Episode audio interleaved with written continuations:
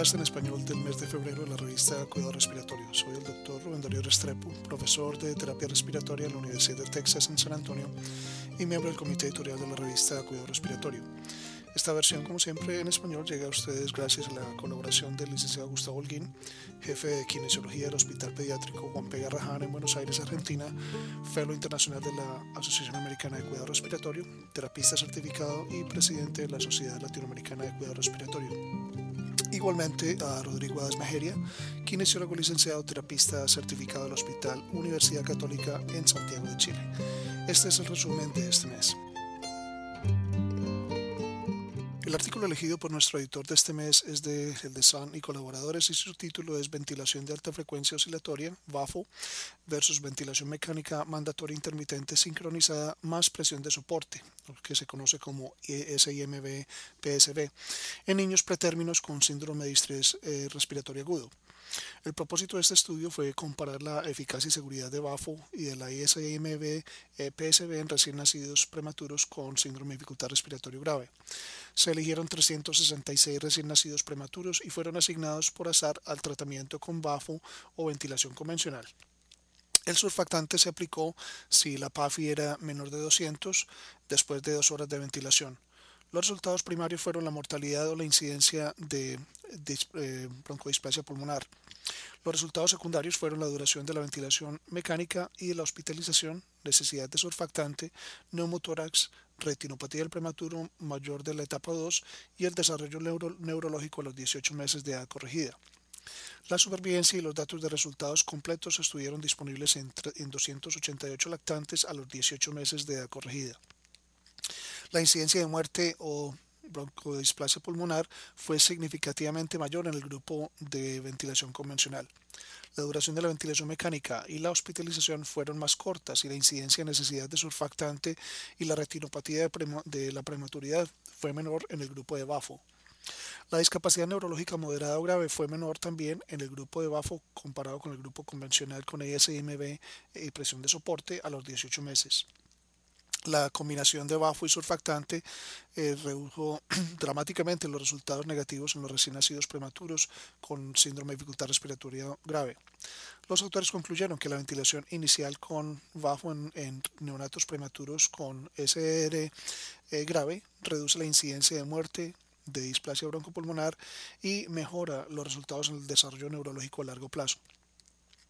Como Wilson señala en su editorial, teniendo en cuenta los resultados dramáticamente diferentes de estudios previos que compararon la BAFO, la con ventilación mecánica convencional, este estudio es probable que sea tomado con escepticismo en la comunidad de cuidado respiratorio neonatal. Nuestro próximo artículo es el de Gupta y colaboradores, el efecto de un protocolo de interrupción de la ventilación mecánica en pacientes con destete simple y difícil. Impacto en los resultados clínicos. Estos autores trataron de determinar si la utilización de un protocolo de estete de ventilación mecánica impulsado por un terapeuta respiratorio se asociaba con una mejoría en los resultados clínicos en pacientes con destete sencillo versus difícil. Este fue un análisis retrospectivo de datos recogidos prospectivamente obtenidos durante un proyecto de mejoría de calidad. Los autores recopilaron datos de 803 pacientes consecutivos con ventilación mecánica ingresados en la UCI de un hospital de tercer nivel académico. Compararon un protocolo de estete impulsado por terapistas o una estrategia de estete manejado por médicos. De los 803 pacientes fueron incluidos en el análisis 651 con destete simple y 131 con destete dificultoso.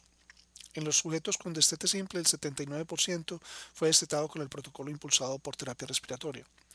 Entre los sujetos con destete dificultoso, el 77% fue liberado con el protocolo impulsado también por terapia respiratoria. Un análisis multivariado que incluyó fisiología aguda y crónica de evaluación de salud 2, índice de masa corporal y el tipo de equipo de la UCI primaria en las que se admitieron los sujetos, reveló una diferencia significativa en los días sin ventilación a los 28 días que apoya el protocolo impulsado por terapia respiratoria sobre la estrategia médica.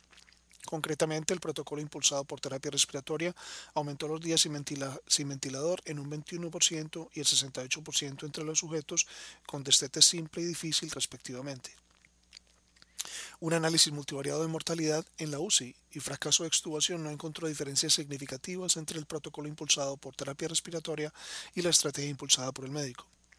El protocolo de STET impulsado por terapia respiratoria aumentó días sin ventilador entre los sujetos con el destete simple y difícil sin diferencias significativas en la mortalidad en la UCI o fracaso de la extubación.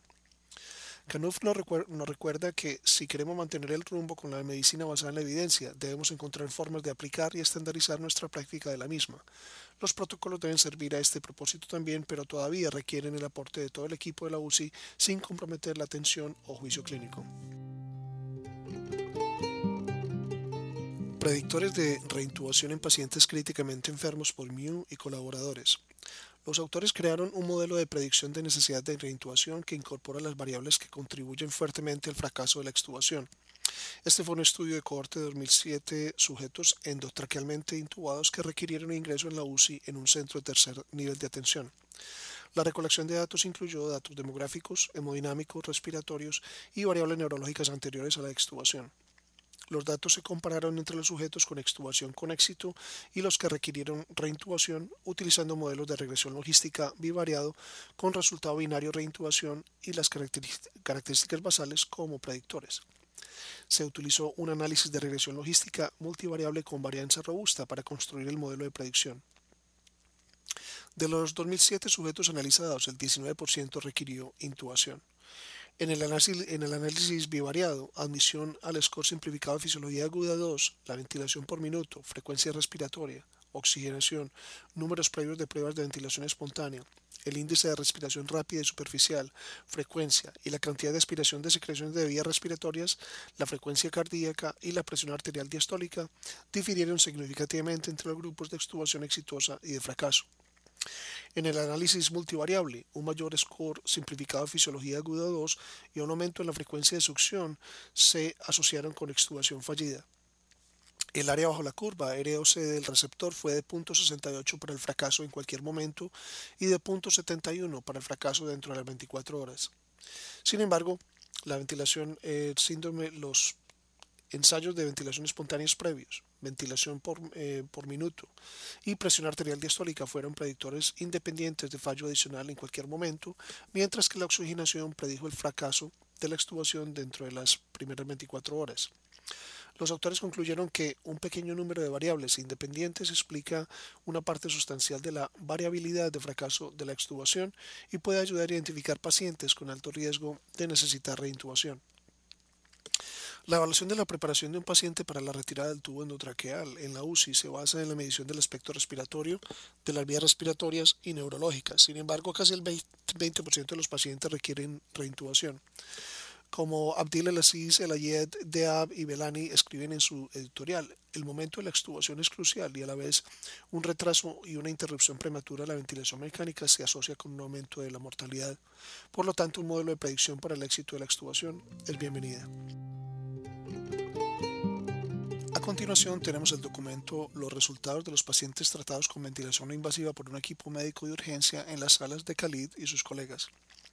Sigue siendo poco clara si es seguro la intervención de un equipo médico de urgencia para iniciar la ventilación no invasiva en pacientes en la sala general con dificultad respiratoria. Estos autores evaluaron 1.123 llamadas al equipo de urgencia médica en 30.217 pacientes internados en salas entre enero del 2009 y junio del 2011 de la base de datos del equipo de emergencia médica mantenida prospectivamente en su hospital de tercer nivel. Se excluyeron a los sujetos trasladados a la UCI al final de una llamada al equipo médico de emergencia. Los sujetos de la sala restantes se, dividieron en dos grupos, aquellos que iniciaron contra los que no fueron iniciados en ventilación invasiva por el equipo de emergencia médica. El resultado primario fue la intubación endotraqueal o traslado a la UCI dentro de las 48 horas de la activación del equipo de emergencia médica. Las mediciones de resultados secundarios fueron la mortalidad a los 28 días y la mortalidad en la UCI.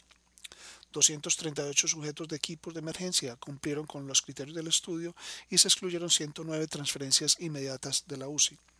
De los 129 sujetos de las salas restantes, 54 estaban en el grupo de ventilación no invasiva y 75 en el grupo de ventilación sin ventilación no invasiva. Los sujetos del grupo de ventilación invasiva estaban más enfermos. Los sujetos con edema pulmonar, exacerbación de POC o exacerbación de asma eran más y los pacientes con neumonía tuvieron menos probabilidades de ser puestos en ventilación no invasiva. El resultado primario fue alcanzado en el 3.7% de los sujetos del grupo de ventilación no invasiva y el 16% de los sujetos con ventilación no invasiva. No hubo diferencia significativa entre los grupos en la mortalidad de 28 días o la mortalidad en la UCI. Los autores concluyeron que en pacientes seleccionados de salas, especialmente aquellos con o edema pulmonar, ventilación no invasiva pueden ser iniciada de manera segura por un equipo médico de urgencia. Gráficos polisomnográficos vistos por los pacientes, una nueva estrategia educativa para mejorar la adherencia de CPAP en la terapia de apneas del sueño por Falcón y sus colegas pusieron a prueba la hipótesis de que la visualización de la gráfica de polisomnografía por los pacientes mejoraría la adherencia al CPAP. Un estudio controlado de grupos paralelos se realizó con 206 pacientes recién diagnosticados con síndrome de apnea obstructiva del sueño, con asignación al azar en dos grupos, un grupo de apoyo estándar y un grupo de apoyo educativo. Cada paciente del grupo soporte del grupo de soporte educativo veía dos polisomnogramas consecutivos en la pantalla del ordenador. El primero grabado durante una polisomnografía nocturna diagnóstica estándar y la segunda durante una polisomnografía noche completa con CPAP nasal. La atención del sujeto se focalizaba únicamente a las curvas de flujo y saturación de oximoglobina. Los resultados clínicos se evaluaron mediante polisomnografía en el inicio del CPAP y después de 1, 3 y 12 meses. Después de 12 meses de CPAP, el 76% del grupo de apoyo educativo y el 52% del grupo de soporte estándar regresaron para una visita de seguimiento. La significación estadística se alcanza ya después de uno y tres meses. Por otra parte, el uso de CPAP, medida en horas de uso por, eh, por la noche, fue mayor en el grupo de apoyo educativo en cada visita de control. Los autores concluyen que la visualización de la gráfica de polisomnografía por los pacientes con apnea del sueño obstructiva puede aumentar el cumplimiento de CPAP según la evaluación de la tasa de cambio de la visita de seguimiento y la media de uso de CPAP cada noche. Nuestro siguiente trabajo es predicción de la neumonía a 30 días de readmisión, un intento de un solo centro para aumentar el rendimiento de un modelo por Mather y colaboradores. Ellos trataron de aumentar el rendimiento con la incorporación de las variables que se encuentran beneficiosas en otros estudios. De 133.368 admisiones en un hospital de tercer nivel entre enero del 2009 y marzo del 2012, el grupo de estudio consistió en 956 admisiones con el indicador usado para definir neumonía en los centros de Medicare y Medicaid. Los autores recogieron variables previamente al parecer relacionadas con todas las causas dentro de las 30 días de, readmisión, incluyendo los signos vitales, la comorbilidad, valores de, valor de laboratorio, datos demográficos, indicadores socioeconómicos y los indicadores de utilización de los hospitales se elaboraron modelos de regresión logística separados para identificar los predictores de todas las causas de readmisión hospitalaria a 30 días después del alta, tomados desde los, de los índices de admisión a la neumonía, de los reingresos relacionados con neumonía y de reingresos no relacionados a neumonía. De los 965 índices de admisión para neumonía, el 15.5% de los sujetos fueron readmitidos dentro de los 30 días. Las variables en el modelo multivariado que se asociaron significativamente con 30 días por todas las causas de readmisión fueron el sexo masculino, tres o más ingresos previos, enfermedad pulmonar crónica, cáncer, los ingresos medios menores de 43 mil dólares, antecedente de ansiedad o depresión y el hematocrito. Los autores concluyeron que la adición del estatus socioeconómico y la utilización de variables de la asistencia sanitaria mejoró significativamente el rendimiento del modelo en comparación con el modelo de variables usando, usado por los centros de servicios Medicare y Medicaid. Eficacia de las técnicas de respiración controlada sobre la ansiedad y depresión en los pacientes hospitalizados por EPOC, un ensayo clínico aleatorio. Este es por Valencia y colaboradores. Los autores realizaron un estudio aleatorio con 46 sujetos, varones, 67 a 86 años, hospitalizados por una exacerbación aguda de EPOC. Los sujetos fueron divididos aleatoriamente e igualmente en un grupo control y en un grupo de intervención respiración controlada. Los autores midieron la disnea basal y después de la intervención ansiedad y depresión, calidad de vida, presiones inspiratoria y expiratoria máxima, fuerza de presión manual y calidad del sueño. La cohorte tenía disnea alta y baja de calidad de vida en general. Técnicas de respiración controlada mejoraron significativamente la disnea, la ansiedad y la movilidad. Todas las variables medidas mejoraron en el grupo de intervención. El grupo control presentó valores más pobres en todas las variables después del periodo de hospitalización. Los autores concluyeron que los ejercicios de respiración controlada mejoran la ansiedad y la depresión en pacientes hospitalizados por exacerbación de la EPOC.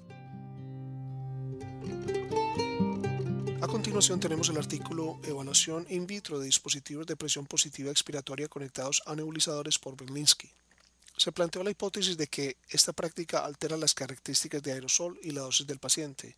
Comparó las características de aerosol y la dosis del paciente al buterol nebulizado de dos tipos de nebulizador solo y cuando se los conecta a diferentes dispositivos PEP y PEP vibratorios. Se probaron tres unidades de un, nebulizador de funcionamiento continuo, el Updraft 2, eh, OptiNeb, y tres unidades de un nebulizador a respiración mejorada, el LS Plus, fueron eh, testeados solos y conectados a los dispositivos de PEP. Se evaluaron las características de aerosol con una técnica de impacto en cascada enfriada. Los nebulizadores se cargaron con 2.5 miligramos por 3 mililitros de solución de albuterol y operados durante 4 minutos a 6 litros por minuto. La dosis del paciente se evaluó con modelos simulados de respiración para un niño y un adulto y un pequeño y un adulto grande. El albuterol se ensayó mediante espectrofotometría. La conexión del LS Plus con los dispositivos de PEP no cambió las características de aerosol o la dosis del paciente. La conexión del Lab Projecto o Lab Optineb a los dispositivos de PEP redujeron significativamente el diámetro aerodinámico de la masa media de 4.1 micras a 3.2 micras con EasyPAP, 1.24 micrones con Acapella Choice y 1.22 micrones con Acapella Duet. La cantidad total de albuterol capturado por el impactado se redujo cuando se conecta a cualquiera a Capella Choice o a Capella Duet con 17 a 25% que se mantiene en los, dispositivos de PEP. La dosis del paciente se redujo en un 76% a un 84% cuando se conecta a Capella Choice y a Capella Duet respectivamente. El autor concluyó que el uso concomitante de nebulizador y PEP o dispositivos PEP vibratorios obstruyen la vía de aerosol y disminuyen significativamente el tamaño de partícula de aerosol y la dosis del paciente. Importancia del uso de dispositivos inhaladores en el control del asma en adultos. Estudio de tratamiento inhalador del asma por Gildis en nombre del grupo de estudio de tratamiento inhalador del asma. Este estudio fue diseñado para evaluar la técnica de inhalación y el papel de la educación en relación con el control de asma en pacientes con asma persistente en Turquía. 572 pacientes con asma persistente fueron incluidos en este estudio no intervencional observacional registro efectuado a través de Turquía. Se recogieron datos sobre el uso eficaz y correcto de los dispositivos de inhalación a través de un cuestionario de uso fácil del dispositivo inhalador para los pacientes y los médicos. El control del asma fue mejor, con una mejoría significativa en la técnica y la disminución de errores básicos en el rango 0-1 independiente del tipo de inhalador. En general, el error básico más común asociado con la maniobra de inhalación fue la insuficiencia de exhalar antes de inhalar a través del dispositivo. Hubo concordancia entre los pacientes y los médicos en la relación entre la técnica de inhalación correcta solo para los inhaladores de tipo aerosol. Los autores concluyeron que un seguimiento estrecho con la comprobación repetida de la técnica de inhalación del paciente y de corrección de errores cada vez mm, por un médico parece estar asociada con una disminución significativa en el porcentaje de pacientes que hacen errores básicos en las maniobras de inhalación y errores independientes del dispositivo y con un mejor control de arma persistente. Evaluación de la obstrucción de la vía aérea central usando oscilometría de impulso antes y después de broncoscopia intervencionista por Handa y sus colegas. Ellos evaluaron las correlaciones entre la medición de la oscilometría por impulso, los síntomas y tipo de estrechamiento de las vías respiratorias antes y después de la broncoscopia intervencionista y si los parámetros de oscilometría por impulsos pueden discriminar entre la obstrucción fija y dinámica de la vía aérea central. 20 pacientes consecutivos con obstrucción vía aérea central realizaron una espirometría, oscilometría por impulso, tomografía computarizada, evaluación de la disnea y broncoscopia antes y después de la broncoscopia intervencionista. El índice de colapsabilidad se calculó utilizando imágenes broncoscópicas morfométricas durante toda la respiración. La variable obstrucción de las vías respiratorias centrales se define como un índice de la colapsabilidad de más de 50%. La variable obstrucción fija de las vías respiratorias centrales se define como un índice de la colapsabilidad de menos de 50%. El grado de obstrucción se analizó con las mediciones de tomografía computarizada. Después de la broncoscopia intervencionista, Todas las medidas de oscilometría de impulso mejoraron significativamente, sobre todo la resistencia a 5 Hz y la reactancia a 20 Hz. Los cambios en el score de SNEA correlacionaron con la resistencia a 5 Hz con la diferencia entre la resistencia a 5 y con la resistencia a 20 y con la reactancia a 5 Hz, pero no con las mediciones de espirometría. El tipo de obstrucción también se correlacionó con el índice de SNEA y mostró mediciones de oscilometría por impulsos diferentes. Los autores concluyeron que las mediciones de oscilometría de impulso se correlacionan con las mejorías de los síntomas después de la broncoscopia intervencionista. La espirometría se utiliza para evaluar fisiológicamente pacientes con obstrucción de la vía aérea central antes y después de la broncoscopia intervencionista, pero no siempre es posible en estos pacientes no localizar el sitio anatómico de la obstrucción y pueden no correlacionarse con el deterioro funcional del paciente. La oscilometría por impulso puede superar estas limitaciones y ser útil para discriminar variables de obstrucción fija de la vía aérea central. Ahora vamos a resumir brevemente los trabajos de investigación eh, originales que quedan en la edición de febrero. Otto y colaboradores compararon la capacidad de 7 ventiladores de UCI y 3 ventiladores para ventilación no invasiva en la compensación de fugas durante ventilación invasiva eh, simulada pediátrica. Encontraron que la compensación de fugas en ventilación no invasiva para uso pediátrico se podría compensar parcialmente, pero amplían eh, eh, en una forma muy variada entre los ventiladores, así como el peso y la mecánica pulmonar de pacientes simulados. Los pacientes con EPOC han, reducido la tolerancia al ejercicio asociado a disnea. Esta intolerancia al ejercicio se debe principalmente a la mecánica ventilatoria con discapacidad y también se asocia con una combinación de factores, incluyendo el intercambio eficiente de gas, acidosis láctica en el ritmo de trabajo y la hipoxemia inducida por el ejercicio. El estudio realizado por eh, Macura y colegas está dirigido a caracterizar los factores que amenazan la vida, tales como la hipoxemia, la acidosis y la activación simpática durante el ejercicio en estos pacientes. Ellos encontraron que los sujetos con la capacidad al ejercicio más severamente reducida tenían las características de hipoxemia inducida por el ejercicio, actividad simpático excesiva y acidosis respiratoria progresiva en el ejercicio de baja intensidad. Sí y colaboradores desarrollaron modelos para cuantificar el crecimiento de las vías respiratorias nasales y laringeas en humanos en edades tempranas y para evaluar el impacto de este crecimiento en la resistencia y la deposición de aerosoles para respirar. Ellos encontraron que los efectos de la edad son significativos tanto en la resistencia de la respiración y la deposición de partículas micrómetros. El método imagen computacional dinámica de fluidos acoplados proporciona un enfoque eficiente y eficaz en la, comprensión de los flujos de aires específicos para el paciente y la deposición de partículas, que tienen importantes implicaciones en la administración de fármacos por inhalación y diagnóstico de trastornos respiratorios pediátricos. Los pacientes con EPOC tienen un mayor riesgo de enfermedad cardiovascular y aumento de la mortalidad cardíaca. La velocidad de la onda de pulso de la carótida femoral es una medida validada de la rigidez arterial, un predictor bien reconocido de los resultados cardiovasculares adversos y ofrece mayor valor predictivo de los factores de riesgo cardiovascular clásicos. Sinarca y sus colegas investigaron la asociación entre EPOC y la rigidez arterial de la carótida femoral, utilizando la velocidad de onda de pulso. Sus resultados sugieren que la rigidez arterial aumenta en pacientes con EPOC más graves y avanzados que en las personas con EPOC de leve, leve o moderada. Weng y colaboradores investigaron cómo los terapistas respiratorios en Taiwán perciben la implementación de la práctica basada en la evidencia. Lamentablemente se encontraron con que la práctica basada en la evidencia no está muy extendida entre los terapeutas respiratorios en Taiwán y se identificaron los factores importantes en la implementación de la práctica basada en la evidencia. Este mes publicamos una revisión sistemática y metaanálisis sobre betagonistas para el tratamiento de la lesión pulmonar aguda. Nuestro caso de informe de este mes son el éxito de la estabilización de las vías respiratorias a largo plazo con un chupete modificado en un infante sindrómico con edema pulmonar no cardiogénico y shock potencialmente mortal debido a la sobredosis de bloqueador de canal de calcio. Nuestro caso de enseñanza es de un mal funcionamiento del balón piloto causado por una mordida que bloquea el tubo endotraqueal. Los esperamos el próximo mes. Para recibir el contenido tanto de esta edición de la revista como de las pasadas, visite nuestra página web www.rsjournal.com y allí podrá suscribirse para recibir los podcasts de las próximas ediciones.